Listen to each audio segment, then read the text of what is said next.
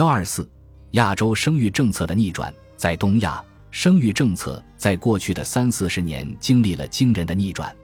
二十世纪六七十年代，东亚国家和地区仍然普遍相对贫穷，和世界其他地区一样，人口增长迅速，这也导致人们担心高生育率会损害国家的经济发展，因此，这些国家实施各种政策以降低生育率。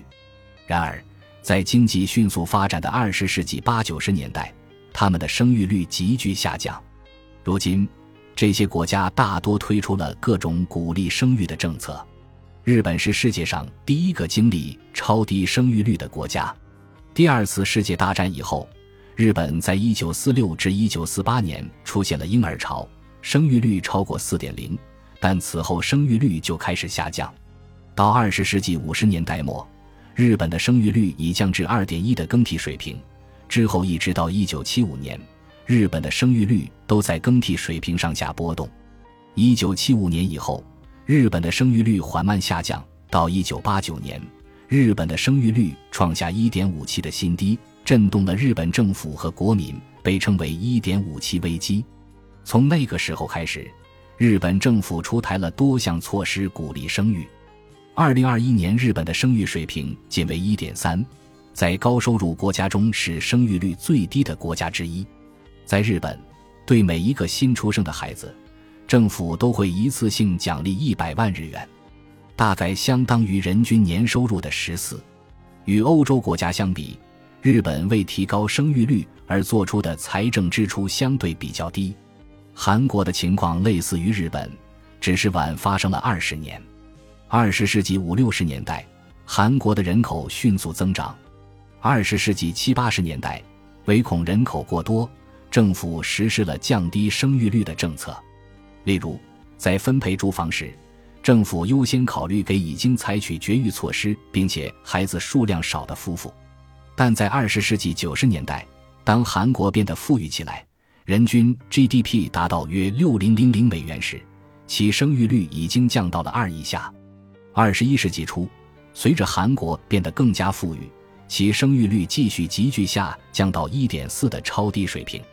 韩国政府不得不彻底扭转政策，采取许多措施来提高生育率。二零一零年，韩国总统李明博宣布拨款三点七万亿韩元以提高生育率，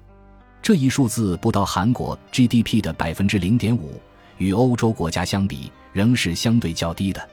中国台湾地区的发展与韩国类似。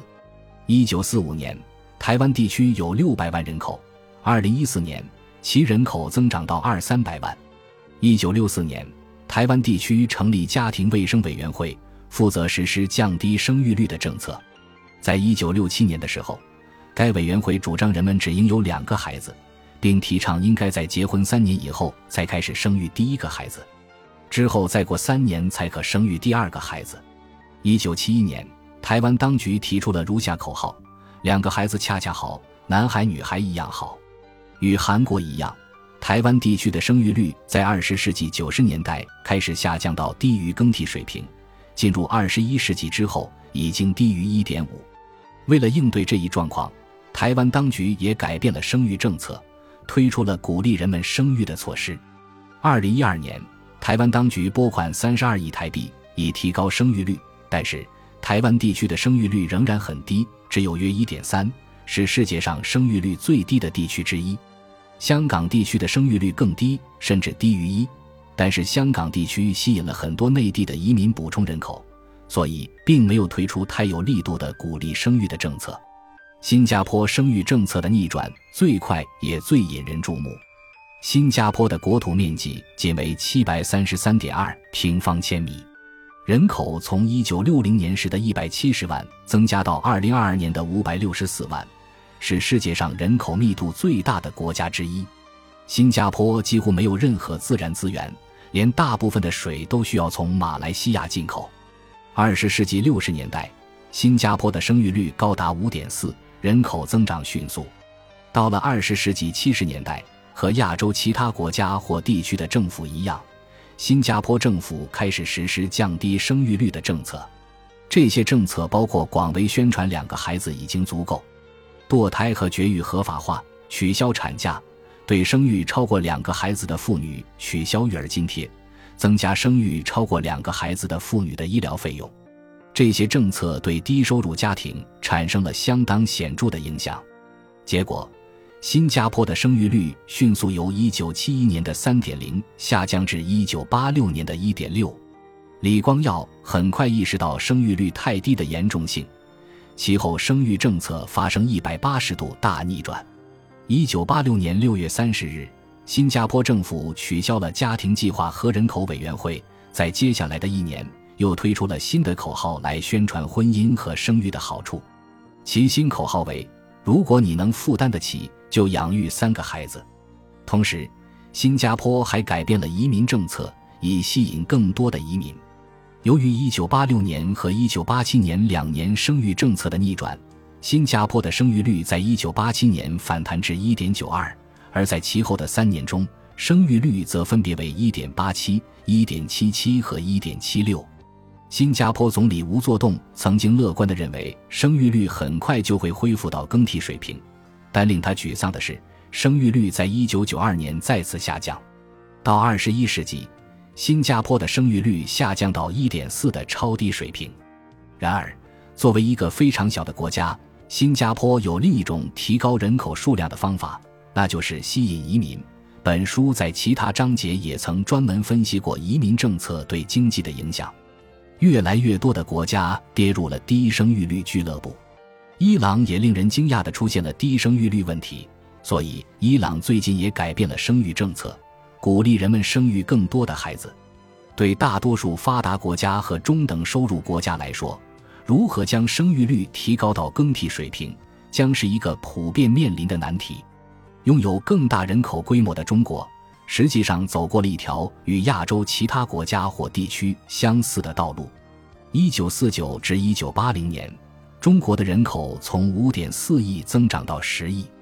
一九八零年，中国政府开始推行计划生育政策，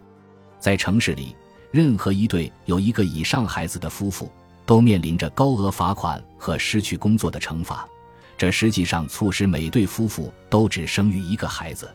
然而，在农村，计划生育政策的推行遇到一些阻力，政府只能有效地实施一个半孩子的政策，即只有当第一个孩子是女孩的时候，才允许生育第二个孩子。计划生育政策是为降低生育率而实施的手段，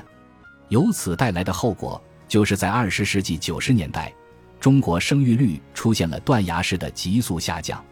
两千年，中国的生育率大约是一点六。二零二一年下降至一点二以下，中国成为世界上生育率最低的国家之一。但与亚洲其他国家或地区不同的是，中国政府在改变生育政策方面较为缓慢。直到二零一六年的时候，政府才正式实施全面二孩政策，允许每对夫妇可以生育两个孩子。二零二一年才开始实施三孩政策。从长远来看，中国将不得不实施更有力度的生育政策，努力提高生育率，使其接近更替水平。本集播放完毕，感谢您的收听，喜欢请订阅加关注，主页有更多精彩内容。